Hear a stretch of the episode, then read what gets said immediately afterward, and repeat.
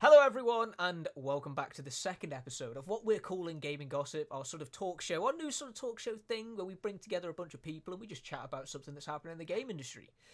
Today, we have a special episode. I say special, it's not really special, it's just different to the first one we did because we've got three people here today. Not only is me and Alex here, like we were last week, but we've brought along David Caballero, the Spanish Jefe, self proclaimed Switch guru. Nintendo legend, whatever you want to call Dav. Dav's here. We're here to talk about some Switch 2 stuff. Before we get into that, though, Dav, how are you?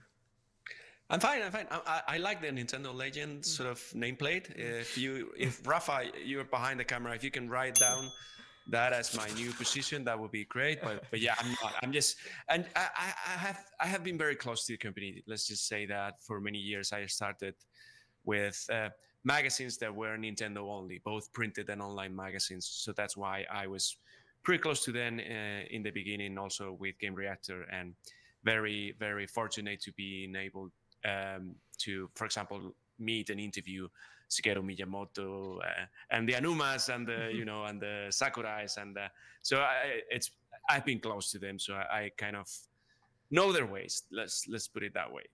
But I'm fine. I'm fine. How about you guys?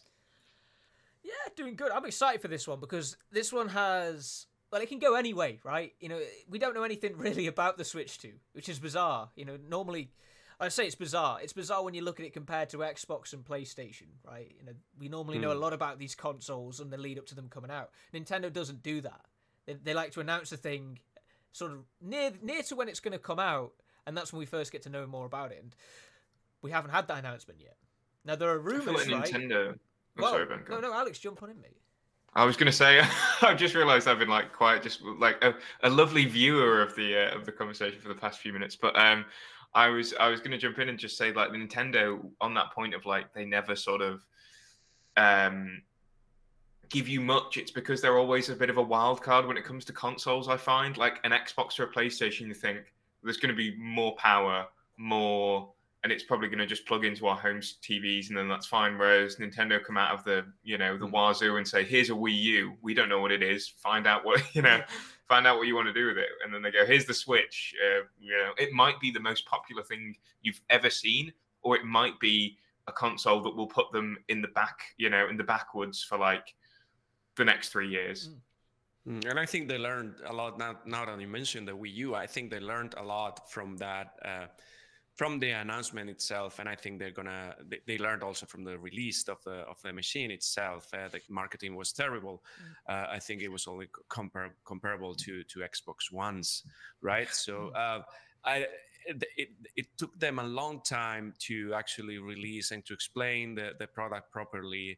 Uh, and even though it was very positive in the end because it was the the, the sort of the the origin or, or the or the first concept of the precursor to what the Switch uh, became to be after evolving those concepts it was really a failure in in all regards and they learned a lot. And then the switch as you said was introduced in a much uh, closer to launch uh, time window. So i think they learned from that. And also the release was fantastic. I don't i expect them to to try at least to try a, a, a comparable effort with with the Switch 2 or, or, or whatever they, are going to call them to, to, to, call it in the end, right? I, I, know we, we love Super Nintendo Switch, yes. but I don't think that's gonna happen. Ooh. I love that, that naming. I, I I just love it because it's it's of course full of nostalgia.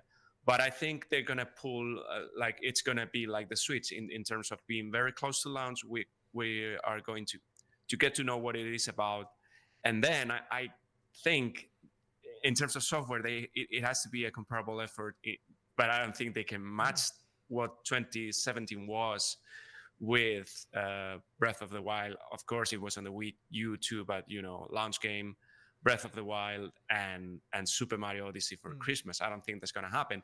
And speaking about Windows, it was, if I correct, mention was in the fall. Then reveal was in January.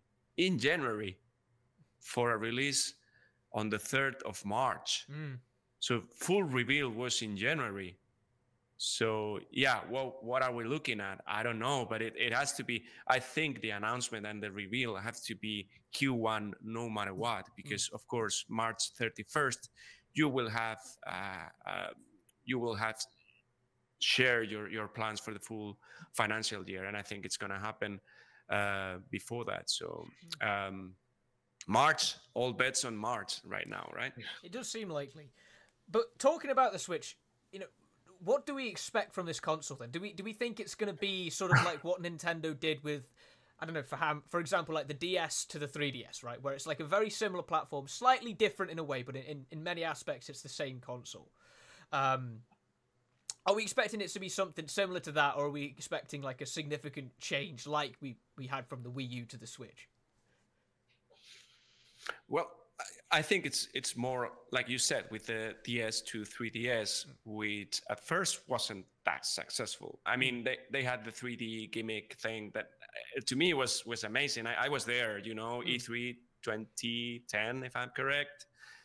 The conference is over, and then uh, uh, a, a, lot of uh, uh, ladies from the Nintendo crew were holding the machine in their hands, and it was the first time ever we were witnessing 3D with you know no glasses, and mm. it was it was it was something else. But then in the in the longer run, or uh, at first for the Nintendo 3DS, it it what the gimmick itself wasn't selling the hardware. It was the the catalog, it was the games, it was the franchises, you know. But in terms of hardware, hardware, I don't expect expect them to be a huge different mm. a huge difference now to make a huge difference from from these the thing is this is 2017 as we said and it's it's looking old in several regards and perhaps they are saving some ace up their sleeves in terms of uh, you know playable thing that they've been doing all, all, all the way from the Wii. They they can't rely on on uh, raw power alone. They had they always came up with different ways to play, new ways to play from the Wii all the way up to, to the Switch. And but as you said, this is this is hybrid, right? This is a console you can you can play on the go, you can you can plug it uh, on a TV. So perhaps the the secret sauce is provided by the dock. Mm. That's the only thing I can I can think of that they have some additional hardware in there for for the experience to be different. So, for example, they can push more what you put on TV and they can make you, for example, play with two screens once again, as they attempted with the Wii U and then abandoned. But other than that, I think it's, it's going to be very incremental. It's going to be more uh, and better, hopefully. Uh, I, don't I know what you guys think. Well, I, I think that's like bang on though, because I don't. I think that unlike what we saw from the Wii to its successor. Like I think I think people were kind of getting to the point with the Wii, like we like the motion thing, you know, we like the motion systems. That's cool, being able to be very active with how you play games. But yeah. it's time for something new. Like at this point, got the like, Nan box in basically. Yeah, exactly. You, yeah. Let's get back to Metroid and Zelda and being able to play these games on a controller and stuff like that. I think that was something that you could kind of feel coming by the time the Wii the Wii was coming to its end. The Switch feels like they hit the jackpot with the platform, and I don't. I think it would be strange if they went away from it. But at the same time, if they do do like an upgrade of the Switch, and this is like a Switch 2.0, we're, we're all manifesting Super Nintendo Switch, but it probably yeah. won't happen. Um, it's gonna be probably like 15 years or something until they significantly transition away from the, the platform, I guess, if they ever do it. Um, but no, I, I think that yeah, I think we're going to see sort of like, like like like you say that sort of incremental improvement. But I think that's all that people want. They just want more power, just to be able to play the games, modern games in a, in a way that they look good, right? Because I think we're really seeing that at the end of this at the end of this generation, especially with like Pokemon, right? It's really ugly. Like you can't deny that. Hmm. People still laugh it up. Thing. Mm. Yeah, people go on. Still laugh it up. I'm one of them. I'm one. I'm one of the people that will still laugh up a Pokemon release every single time. You know, um, they they feed me the slop and I take it. But it, it's you always say like it's always nice to to have more power, and I hope that that's what happens with the Switch too. I'd love for them to just do something completely out of left field, but it seems like they are going to be sort of moving up, like GameCube two, just out of nowhere. Just you know, here you go, guys. But um, no, they're they're they're going to give us like a super upgraded version of the Switch, which is good. You know, predictable but good. I think is a lot of the I think if there's someone that is going to be like really wacky with something, though, it's going to be Nintendo because everyone else has been doing sort of by the numbers stuff for the past few years. But I, I can't see them shooting themselves in the foot and getting entirely rid of the Switch. I feel like that's just such a a fumble, mm. as the kids say. Um, that you know it's going to be it's going to be Switch too. But, but that's a that's a risk as well. I think uh, I think it's a huge challenge mm. for them, uh, same as it happened with the DS, going from the DS to the 3DS, to be successful with a console that is just more raw power. So I, that's why I, I, perhaps I'm just hoping for them to have that Nintendo idea that mm. define, of course, the Wii U and the Switch. The Switch, the Switch sort of nailed it, but it came. It, it was it was an idea they came up with for the Wii U. Like people are gonna yeah, play with more screens. Uh, it was really pioneering in that regard. It was it was actually a fantastic technology to send the the images to the Wii U gamepad with no lag. That was amazing. If you look into the into that and, and previous innovations, they put the money and the R and D onto these, onto gameplay innovation, innovations in, in, instead of trying to to compete with raw hmm. power, which didn't work out for them since since the uh, GameCube uh, flop, right? So I, I'm I'm hoping for them to have this this uh, ace up their sleeve, but I can't see it. Mm. And if I don't see it, I think it's going to be a huge challenge. It's about to be the the best selling console ever for them, and even could become the best console ever like above the PS2 too. Uh, even though that that's a very that's very mm. optimistic, right?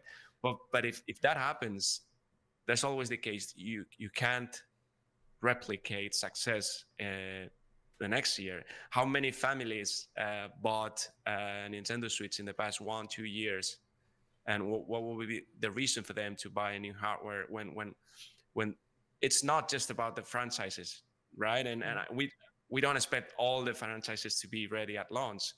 I actually don't expect other other than than than Super Mario, the new 3D Super Mario or Mario and Donkey Kong 3D game by Nintendo EAD uh, Tokyo to be ready at launch, unless Alex, we get a new Pokemon to go with it. I, I only see that as the only right. potential combination one-two punch that we can get from them uh, to base their success on the software alone. I don't. I think elsewhere it's very tricky to sell a new 400 euro pound uh, system to existing Switch users. That that is the key thing as well because I think Nintendo are facing a different battle than PlayStation and Xbox, right? You know, PlayStation yeah. and Xbox gamers to me come across as sort of more savvy to technology, if that makes sense. Like they they go like you know we want 60 fps we want 4k graphics. We want these things to you know to yeah. significantly improve what we come from and, and, expect from gaming. Nintendo it feels less about that to me. Like it's more of a family console right? And because of that being the case it's those things are less important. There are still a huge proportion of the nintendo player base that would like those things don't get me wrong.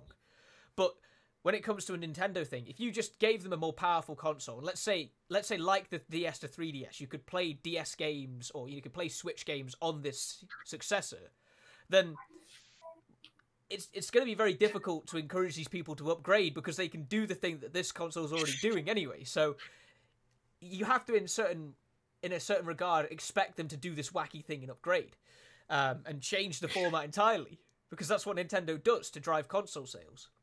But at the same time, that would feel kind of weird because then you're alienating 150 million players yeah. essentially. But what about then? You know, you've mentioned there, Dav, about um, what's the next? You know, the Wii U sort of served as a as a way to sort of R and D for the Switch. Do you think we've been seeing that happen anyway with things like these wacky games like Labo and all that, all these weird little things that we've seen in the past? The Ring Fit. the Ring Fit, yeah. yeah. I think they were smart in that. Um, you know, from the Wii U came the two screens concept, and then it was fully portable, fully fully handheld. You could go anywhere and play out of the battery, right? So that was the Wii U. But then they had to look back at the Wii and sort of keep the motion controls innovations, and we saw that with the Joy-Cons, and that makes the Switch, you know, sound. It's not just the machine, but also the the way you. Mm you uh, detach the controllers and can play them in different ways. So and they, and they were smart in, for example, introducing the the IR sensor or the you know which was pretty much never used other than one two Switch, the Wario games, and mm. the Labo. So I think they will leave some doors open, but I, I don't expect them to go crazy. I, I, think the Labo was an experiment. Was a, I think it wasn't a huge success. Uh, the same way the Ring Fit uh, adventure was as a, an incredible success. Uh, and I think they will stick to motion controls in a way. So I fully expect them to have just evolved Joy-Cons in a way. Like we, I, I expect them to be more ergonomic. I think, mm. I think it's a pain when you have to to play Mario yeah. Kart like this yeah. and and use yeah. the, the, items like these. I think it's it's it's very uh, difficult. I, I, understand it. It's also for kids, and I understand Japanese people normally uh, uh prefer uh, smaller uh, peripherals. We've seen that with sim racing. Mm. They like the, the smaller wheels, right? So I understand that, but I think they have many notes uh, that they will have taken from the Switch time. Uh, for example, I think we need a, a, a D-pad. I, have been playing Mario versus Donkey Kong. Uh, you have too, Alex. I don't know yeah. how how you felt with with the with the analog stick. That's a prominently digital, you know, uh, sort of control input, and I, I expect them to fix this. And the other way around i expect the the triggers to be analog again. Why did we lose that? It was a matter of, of patents for example. I, I don't know. I, I don't know what happened but in on the gamecube you had this huge long you know yeah. very precise analog like like this and you could control uh, racing games or shooting games in a in a much more uh, accurate way so I, I don't I don't know what the what the gimmick could be, but incrementally, I, I could expect those those uh, improvements. Of course, I we need them. So, what are we thinking then? That, that it's going to be what what are we expecting from this console that is going to be a surefire inclusion? Then, so like a, a better screen, you know, potentially, you know, maybe it plays games HD natively or something like that. So more powerful hardware in it obviously, I think something I'm very passionate about is not going back to the original screen size for the Switch, where we had the big black bars around the outside that made it look yeah. like a telly from the 1980s. Like that was a bad decision, so let's hopefully not see that again. Um, as Dav said there, you know, analog triggers and buttons and whatnot in that regard. You know, more responsive systems in that sort of area. Uh, we talked I have a gimmick it. idea. Go on. I just, I just came to me when Dav was saying, I don't know what the gimmick is this time, and I was like, what what is going to change the game as much as you know? I should probably save this as a pitch for Nintendo because I don't think they'll have thought of it. But have you ever thought about you know, it's all for family, it's all for fun, right? What if you not only split the controller and you hand it over to someone else, you can split the screen foldable or fold it or oh. something foldable splittable screen that you give to your friend and can't function out i have no idea how that would work mm. but i think if you're really going to like show up and say here's the switch 2 it's completely different from the switch you have something like that where you go where the guy like does the presentation with the joy cons and then he goes oh i brought my friend you know back in the day it'd probably be reggie mm. um, who they'd bring out Doug Bowser, they bring out Doug Bowser and they go, "Oh, here, Doug," and they throw him the screen, and then it slips on the floor and it crashes and everyone boos like or two, whatever. Two Game Boys that you can essentially connect together. Yeah, I swear they Or like a DS, you can mm. split in two. Mm. Uh, yeah. At the same time, you would get the the sort of Wii U and DS uh, type of experience that we we lost with the Switch because you can't have two screens. And if the dock had that additional hardware, that could potentially be done also with both mm. the TV and the handheld screen slash screens. I think it's interesting. I think that I think the technology is there for the first time. We've seen that with foldable foldable phones, right? Mm. Uh, it yeah. wasn't there before, uh, but they, they're always worried about uh, it being, uh, you know, weak or mm. uh, delicate or breakable. But the technology is there now, so perhaps instead of going full HD, Mm. They they say, hey, let's split this in two, and then we can, you know, suggest new new new sort of the the experiences they've been experimenting with with the Wii U and, and the DS, and some of them were amazing. For example, having the console folding like a book and and enjoying hotel hotel dusk.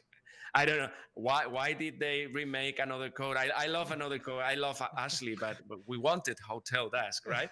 so that that's sort of, uh, as you said, Alex, uh, for everyone, for for all audiences, experiences, they could go back to that in a way that foldable phones are aren't there yet because they're not uh, widely adopted as of, as of yet, right? Mm-hmm. So if you force that into your system, you're making it uh, widely adopted. That would be amazing. That would be the the gimmick, right?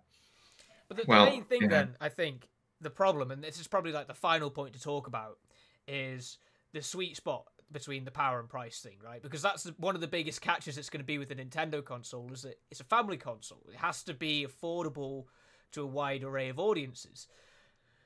I don't think we're going to see this console sort of clocking in at that sort of price point as a PS5 and an Xbox Series X at launch because I don't think many people are going to look and pick it up. So, how are they going to get all this new technology and all this new hardware that we expect into this platform without it being massively over overpriced? I think the one thing that we can say is that we're probably not going to see an OLED native version at launch. Maybe there'll be an OLED option. No. I don't think we're going to get an OLED screen at, at debut. Um, but is there going to be other things that they're going to have to, you know, maybe come back on to to be able to hit this price point? Maybe storage size.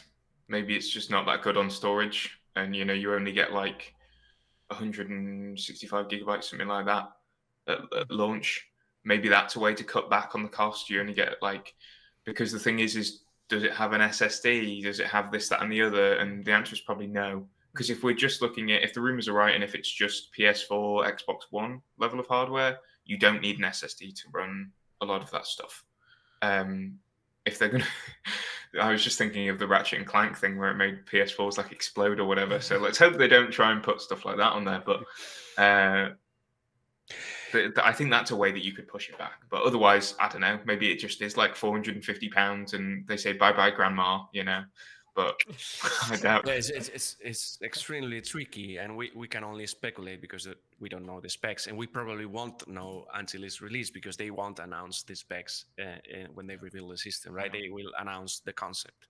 So uh, we have a reference with with the ROG Ally and and the Steam Deck, which by the way isn't full HD yet.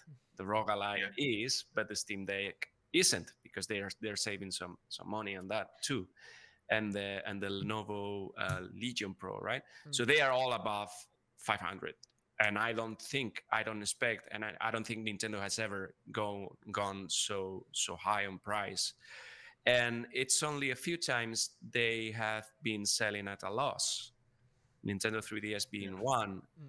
So then they struggled because they they they only sell games. They they are all about games. Of course they they diversified in the in the in the past few years with licenses and and the Universal deal, the uh, the the theme parks and the and the movies and whatnot, but they are about their franchises and their hardware and their games being playable on that hardware. Which, by the way, perhaps we are seeing a huge uh, important announcement by by Xbox. Uh, I don't know when this is going to be live, but just imagine there's something third party in there, or perhaps a collaboration with Nintendo we don't know about that is also about to be announced. But you know, they are all about their own thing, so they can't go that high, and they can't go selling at a loss for a long time. Whereas Sony and Microsoft can do that because they run many other businesses mm. that are even more important than video games uh, to them. So we'll see. I think the Switch uh, stayed expensive for a very long time. Mm-hmm. They same as their games, they have legs. They don't need to cut the price down, and they have the cash now.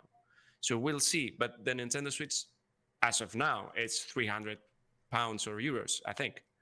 And then the the the the light version, you can go down to I think 150, but mm. close to 200 actually. So what's the ballpark here? I don't think they can go way above 400. I think 400 is pretty much what, what everyone expects here. But then what are we going to get uh, for that price when the ROG Ally and the others are giving you this performance, which is more or less what would be nice, right? To mm. get yeah. like the performance of those devices, but in a completely de- yeah. dedicated device to to uh, squeeze the, the consumption and, and the power from it. So I, that's that's the main point. I think that's the main point. If it's only an incremental sort of hardware update, which was gonna come when the OLED did, mm. just just more beef into it. But we expected it to be a little bit more powerful. Then they got rid of that because of the chip crisis and and all that.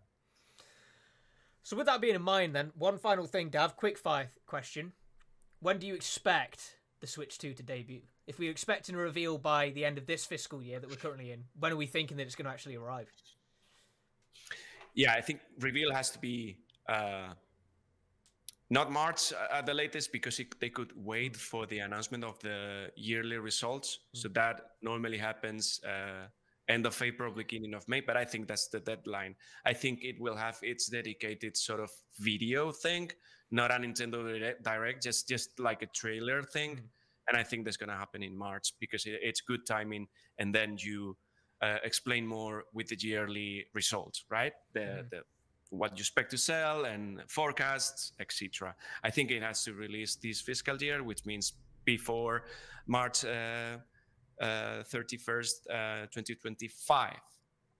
That being said, I think we all expect it to launch this year. I think that the Nintendo Switch is kind of dying. We see the filler, we see everything is remakes, mm. remasters, and double A sort of uh, side projects. So I think they are all main main teams are working on triple A or big important like uh, main main main franchises. With that being said, I don't think any franchise is going to be ready other than the 3D Mario this year. So I expect them to release the console end of the summer or directly as Christmas huge Christmas push, Christmas cam- campaign sort of deal. Mm. They they don't do that. They haven't been doing that since the Wii U. I don't I don't I don't think that's their current uh, nor we had we had a PlayStation and Xbox. I think uh, PS5 was delayed in some countries, and it was then a, a early. They were November. Yeah, for when they eventually did debut, though.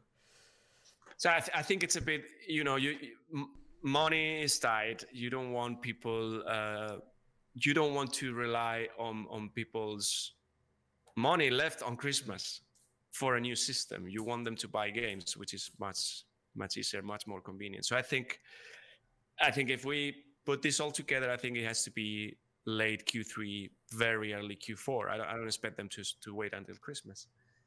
So, but I, I don't know. This is a bet. I yeah. I don't know. We, we could talk about online system. yeah. I think that I think that's going to be a, a, a, huge change, but but yeah. all the time. But anyway, we'll know more about it soon. We're expecting a we're expecting the announcement soon. We're expecting another Nintendo Direct that's probably focused on software for the Nintendo Switch anyway, relatively soon as well. So there's loads of Nintendo news. Either way, we're putting our money on Nintendo Switch 2, the Super Nintendo Switch, as we're all going to call it until they te- uh, ultimately tell us differently. Uh, we're expecting it to be arriving sometime in 2024, so stay tuned for that. Otherwise, this has been the second episode of Gaming Gossip, and uh, we'll be back probably next week with something, no doubt, probably Xbox related, talking about the big podcast hey, that's coming out tomorrow. with, all, with all the Xbox games coming to yeah. Nintendo, right? but take a look at the at the article at your local game reactor mm-hmm. site if you want to to check out the 14 mm. wishes or petitions that we are making about the Switch 2. Mm-hmm. Thank you all for watching. We'll see you all on the next one.